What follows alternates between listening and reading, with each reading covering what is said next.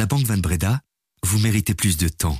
Plus de temps libre pour écouter le brief pendant que nous nous chargeons activement de votre liberté financière. Banque Van Breda. Bonjour à toutes et à tous. En ce début d'année, vous vous demandez peut-être ce qui va changer pour votre portefeuille. Eh bien, l'équipe du Brief a donc fait appel aux journalistes de l'équipe Mon Argent. Mon Argent, c'est le service qui écrit sur tout ce qui touche à vos finances personnelles. Nous sommes jeudi 4 janvier et voici notre regard sur l'actualité, l'essentiel pour celles et ceux qui ont l'esprit d'entreprendre. Ce matin, c'est Mathilde Riedel qui est euh, notre invitée et elle va euh, nous éclairer sur les changements dans l'immobilier. Bonjour Mathilde. Bonjour Son. Et avec vous, euh, nous allons profiter aussi de l'expertise de Bernard Kepen. Bonjour. Bonjour Son. Donc vous êtes chef économiste chez CBC Banque. Vous êtes aussi un, matinal comme nous dans l'équipe du Brief. Absolument. Vous tenez un blog, c'est bien ça? Absolument, tout à fait, tous les matins. Ensemble, nous allons euh, vous donner à vous, euh, chers euh, auditeurs et auditrices du Brief, quelques outils pour répondre à la question 2024 est-elle la bonne année pour acheter une maison ou un appartement? Je suis Sunshim Courrier et vous écoutez le Brief spécial 24, ce qui change dans l'immobilier.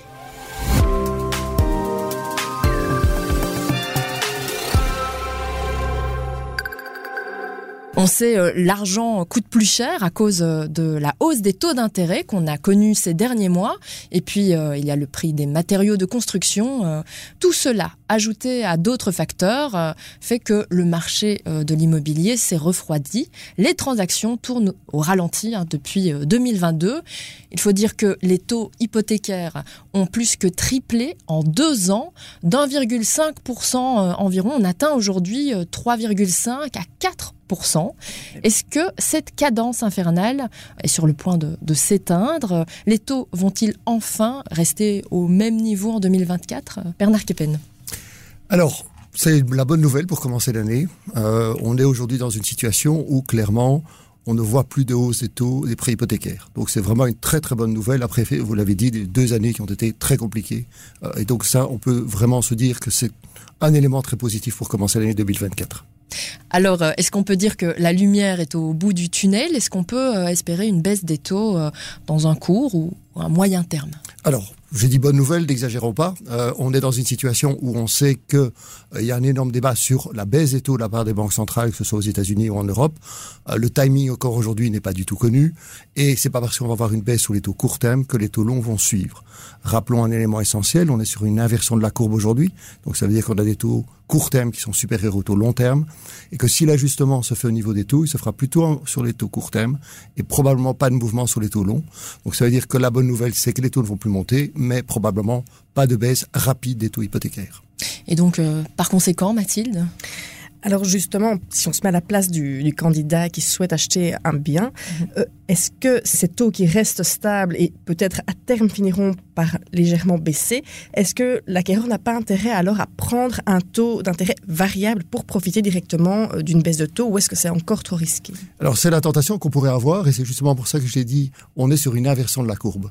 Comme on est sur une inversion de la courbe, ça veut dire que les taux court terme sont plus élevés que les taux longs mhm. et que donc se positionner sur un taux variable vous met dans une position défavorable au départ. Mhm. Et qu'il faudrait espérer une baisse des taux long terme dans un deuxième temps suffisamment significative pour compenser l'écart de taux entre le taux court terme et long terme actuel. Donc je pense qu'aujourd'hui, voyant un peu cette structure de taux, c'est probablement pas la bonne solution aujourd'hui. Surtout qu'on est quand même plutôt sur une tendance de dire, mais les taux longs vont légèrement baisser, mais on va pas avoir une forte baisse des taux longs non plus. Mhm. Donc ce qui veut dire que fixer son taux, qui est un taux plutôt fixe, est pour moi la bonne solution. Et puis de toute façon, si les taux venaient réellement à baisser, euh, il est toujours possible de renégocier, de refinancer son crédit hypothécaire.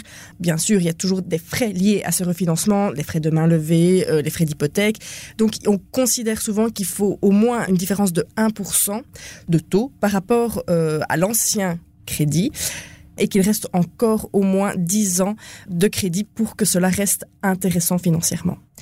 Mathilde, cependant, cette hausse des taux d'intérêt euh, ne s'est pas encore reflétée sur les prix de l'immobilier. Si les prix n'ont pas encore baissé, est-ce que c'est parce que les Belges ont une brique dans le ventre? Eh bien, les prix n'ont pas encore baissé dans les statistiques, on ne le voit pas encore. Bon, il faut aussi se dire que, par exemple, le baromètre des notaires euh, reprend des transactions qui ont eu lieu parfois six mois plus tôt, puisque le temps que le compromis, donc il y a l'offre, le compromis, il y a des fois des délais qui peuvent aller jusque de 4 à 5 mois. Forcément, il y a toujours un décalage des chiffres. Mais on a aussi un marché typiquement, enfin en Belgique, résilient puisqu'il y a énormément de ménages qui sont propriétaires. On a environ 72% des ménages chez nous qui sont propriétaires, c'est beaucoup plus que dans les pays voisins et ça permet donc de renforcer, de stabiliser le marché. Celui qui est propriétaire aujourd'hui, qui souhaitait acheter ou vendre demain, se dit bah, le contexte n'est peut-être pas propice, je reporte et donc les transactions restent donc à un niveau très bas. Ça, ça permet d'avoir un marché assez résilient, c'est vrai.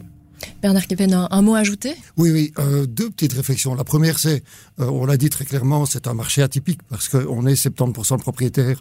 Je prends le cas de l'Allemagne, on n'est pas du tout dans le même type de chiffres. Mhm. Et donc, il y a, y a, des corrections qui sont différentes. Le deuxième élément, alors on n'a pas encore les chiffres sur l'ensemble de l'année 2023, mais deuxième élément, si je regarde les chiffres globalement, on peut dire que le marché, les prix se sont stabilisés. Mais si je tiens compte de l'inflation, j'ai une vraie baisse des prix. Ça, il faut pas l'oublier. Donc, dans les faits réels, j'ai une baisse des prix de l'immobilier en Belgique en 2023. Et ça, c'est un élément. Alors, c'est un élément qu'on doit avoir à l'esprit. Maintenant, je le compare à d'autres pays comme l'Allemagne, la Suède, où là, on a vraiment d'énormes corrections. On parle quand même de corrections de 7 à 10 On n'est pas du tout dans cette position-là, parce que le marché belge est quand même assez atypique. Et surtout que le marché belge n'a pas connu des phases de spéculation comme on a eu sur d'autres marchés. Quand est-ce qu'on peut considérer alors que c'est le bon moment qu'il faut euh, saisir l'opportunité euh, pour accéder à la propriété? En fonction de ses taux alors oui, en fonction des taux, parce que le bon moment, c'est chacun, c'est son choix personnel aussi à la base. Hein, c'est un élément important. Euh, alors en fonction des taux, peut-être rappeler une chose. les taux, oui, effectivement, ont fortement monté sur les deux dernières années, mais historiquement parlant, on reste quand même à des taux bas. Hein, si on fait un peu un historique, euh, maintenant je sais que c'est un, calcul qu'on a un peu tendance à oublier. Deuxième élément, aujourd'hui effectivement, si on a une stabilisation du marché, que là on a une petite correction finalement quelque part en tenant compte de mon inflation, comme on n'est pas sur un marché qui était surévalué, on a un, réajustement qui s'est fait. On peut donc penser tout doucement que euh, ça peut redevenir intéressant, mais il y a un certain nombre d'éléments qui sont aujourd'hui euh, qu'on doit prendre en considération, qu'on ne devait pas prendre dans le passé, mais je pense qu'on va en parler. Oui, en effet. Et puis attention, lorsque justement on veut acheter un bien où il y a inévitablement des rénovations, ou alors il y aura beaucoup de factures énergétiques assez élevées, il ne faut pas oublier que les banques aujourd'hui ont tendance à vraiment conditionner l'octroi d'un crédit hypothécaire pour les biens énergivores, justement, à un crédit pour rénover ces mêmes biens. Donc ça veut dire que, outre le crédit pour l'achat, il y a le crédit pour rénover. C'est beaucoup d'argent et donc il ne faut pas se jeter pour autant sur les biens énergivores parce qu'ils sont moins chers, parce qu'ils sont plus facilement négociables, parce qu'il y a toute une série de coûts à prendre en compte à côté. Mais donc, euh, est-ce qu'il vaut mieux opter pour la rénovation ou pas forcément, Bernard Kepen? Là, c'est, ça, dépend aussi de la région euh, dans laquelle on habite. Ça dépend de la région. Maintenant, soyons clairs, 2050, c'est zéro émission au niveau de l'ensemble de l'Union européenne pour tous les bâtiments. Donc ça va être obligatoire pour tous les pays, donc toutes les régions. Ça va être une contrainte qu'on va avoir. Donc ce qui veut dire que on va avoir une distorsion inéluctable du marché immobilier dans les années qui vont venir. On va avoir les biens qui sont euh, avec des très très bons PEB, et puis on va avoir un marché à côté. Alors ce marché d'à côté sera peut-être le marché plutôt des investisseurs qui auront cette capacité de rénover le bien. Et par contre, pour les primo-acquérants, ça va être très compliqué. Parce que s'ils veulent effectivement avoir accès à un type de bien qui n'est pas contraint par ce type de PEB, ils vont devoir avoir, un, une contrainte d'investissement, deux, une contrainte qui sera bancaire, parce que les banques sont soumises au contrôle de la Banque Centrale Européenne, qui va contrôler effectivement l'ensemble de notre portefeuille de prêts hypothécaires. Et si on a un niveau beaucoup trop faible en termes de PEB, on sera pénalisé. Mais donc, euh, globalement, est-ce qu'on peut dire que euh, l'année dernière, pour 2023, le volume des transactions est resté relativement faible? Est-ce que euh, le marché de l'immobilier a tourné au ralenti, justement lié à cette augmentation des taux? Oui, j'ai pas les chiffres sur l'ensemble de 2023, mais au niveau des prêts hypothécaires, on a une baisse d'à peu près 40%. Donc oui, effectivement, on a un marché immobilier qui a fortement ralenti en termes de transactions. Et comme on le disait tout à l'heure, Mathilde le disait tout à l'heure, euh, on est avec un marché avec beaucoup de propriétaires qui n'ont pas vendu leurs biens. Donc on n'a pas eu ce phénomène de forte correction des prix, mhm. mais on a eu un ralentissement extrêmement important de l'activité. C'est deux choses très différentes. On a aussi, et c'est un élément qui va évidemment, je parlais de bonnes nouvelles avec la stabilisation des taux. Je ne veux pas dire que c'est une mauvaise nouvelle, je n'en sais rien. On a les élections cette année-ci ces élections quelles seront les décisions prises par le gouvernement qui pourraient avoir un impact sur le secteur immobilier, sur le secteur de la construction et pour les acquéreurs? Donc là, il y a énormément d'incertitudes, d'inconnus. On a déjà la décision qui a été prise en 2023 de ne pas renouveler la diminution de la TVA de 6 à 21% pour euh, la rénovation. Ça touche les promoteurs, ça ne touche pas le particulier je ne sais pas ce qui va se passer au niveau euh, du gouvernement dans les mesures qu'il pourrait prendre. Donc ça, ce sont des éléments qui, euh, sur le marché immobilier, on l'a vu aux Pays-Bas, qui peuvent avoir des impacts très très très négatifs sur l'ensemble du marché immobilier. Et vous parliez des primo-acquéreurs tout à l'heure. Est-ce que euh, aussi on sent que c'est beaucoup plus difficile, Mathilde, d'accéder à la propriété? Eh bien, clairement, il y a tellement de choses à prendre en compte pour eux. En Belgique, cette résilience fait que les prix n'ont pas effectivement diminué, même si voilà, il y a l'inflation à prendre en compte. Il y a les taux qui ont triplé. Donc oui, inévitablement, ça coûte plus cher d'emprunter et le pouvoir d'achat est impacté. On ne peut plus acheter la même chose qu'en 2021 avec un pouvoir d'achat équivalent.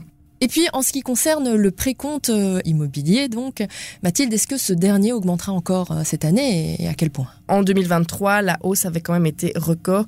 Le coefficient d'indexation du revenu cadastral, donc c'est ce sur quoi est basé le calcul du précompte immobilier, a augmenté de 9,6%. Donc, on n'avait jamais vu ça. C'est quand même énorme. Et donc, c'était sans compter les hausses communales et provinciales, parce qu'il faut savoir que communes, régions et provinces taxer aussi la propriété. Donc il y a ça s'appelle des centimes additionnels communaux, provinciaux. Et beaucoup de communes ont énormément augmenté leur précompte immobilier l'année dernière pour forcément engranger plus de recettes puisque elles aussi ont vu leurs frais euh, augmenter. Pour n'en citer qu'une, la commune de Forêt, qui a vraiment explosé le plafond l'année dernière, a augmenté ses additionnels de 27%. Donc imaginez bien les propriétaires de cette commune, quand ils ont reçu leur avertissement extrait drôle en cumulant les 27% en plus liés à la commune, plus 9,5% liés au coefficient d'indexation, c'était quand même assez salé. Cette année, ce sera pas aussi fort euh, si euh, on peut rassurer tout le monde, mais le revenu cadastral sera quand même indexé d'environ 4% sur base de l'indice des prix à la consommation. Donc ça veut dire que les Belges devront à nouveau encore payer plus cher leur prix compte immobilier. On n'a pas encore de vue sur toutes les hausses au niveau des communes puisqu'elles remettent leur budget souvent en décembre. Donc c'était il y a quelques semaines de ça. Et certaines, voilà, le temps de recenser euh, tout, euh, on aura ça au premier trimestre de cette année. Donc euh, pour l'instant, en tout cas, on ne sait pas si certaines communes, certaines provinces vont augmenter ou baisser leur impôt sur le précompte immobilier. Alors trop tôt. Si, bah, Bruxelles, voilà, on, a déjà eu, euh, on fait un petit tour d'horizon. Les communes bruxelloises n'augmenteront pas, bon, c'est une année électorale, il faut le savoir, mais elles n'augmenteront pas leurs additionnels au prix compte immobilier. Donc les Bruxellois devront se contenter, si on peut dire comme ça, d'une augmentation de 4% environ euh, du prix compte immobilier cette année. Merci Mathilde Riedel euh, d'avoir été avec nous. Je rappelle que vous êtes journaliste au service Mon Argent de l'écho. Merci Bernard Keppen de vous être déplacé jusqu'à nos studios. Vous êtes, euh, je le rappelle aussi, un chef économiste chez CBC. Vous étiez donc notre invité dans ce brief spécial IMO. Ce qu'il faut retenir de ce podcast, deux choses essentielles pour vos investissements. Tout d'abord, que les prix de l'immobilier sont attendus en très légère diminution d'ici la fin de l'année 2024. Ensuite, que les taux d'intérêt devraient rester stables, voire entamer une légère baisse d'ici 2025. Est-ce que l'un de vous euh, a une euh, recommandation de podcast pour cette année? Moi, je conseille franchement le brief parce que c'est un excellent résumé euh, de l'actualité comme ça de grand matin. Ça permet déjà d'avoir une vision parfaite. Ça permet de calibrer beaucoup mieux sa lecture par après. D'accord. Bon, alors euh, moi, euh, j'allais vous proposer une autre recommandation, c'est le tuto IMO. Hein. c'est cet épisode pour vous aider à acheter justement votre premier euh, bien immobilier. Je vous mets le lien en note de cet épisode. Merci beaucoup à Guillaume Cordeau qui a préparé donc cet épisode. À bientôt.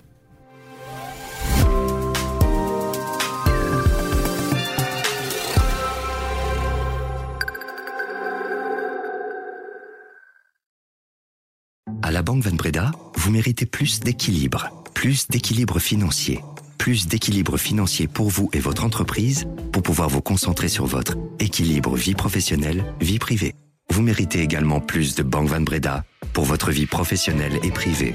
Banque Van Breda, réservé aux entrepreneurs et aux professions libérales.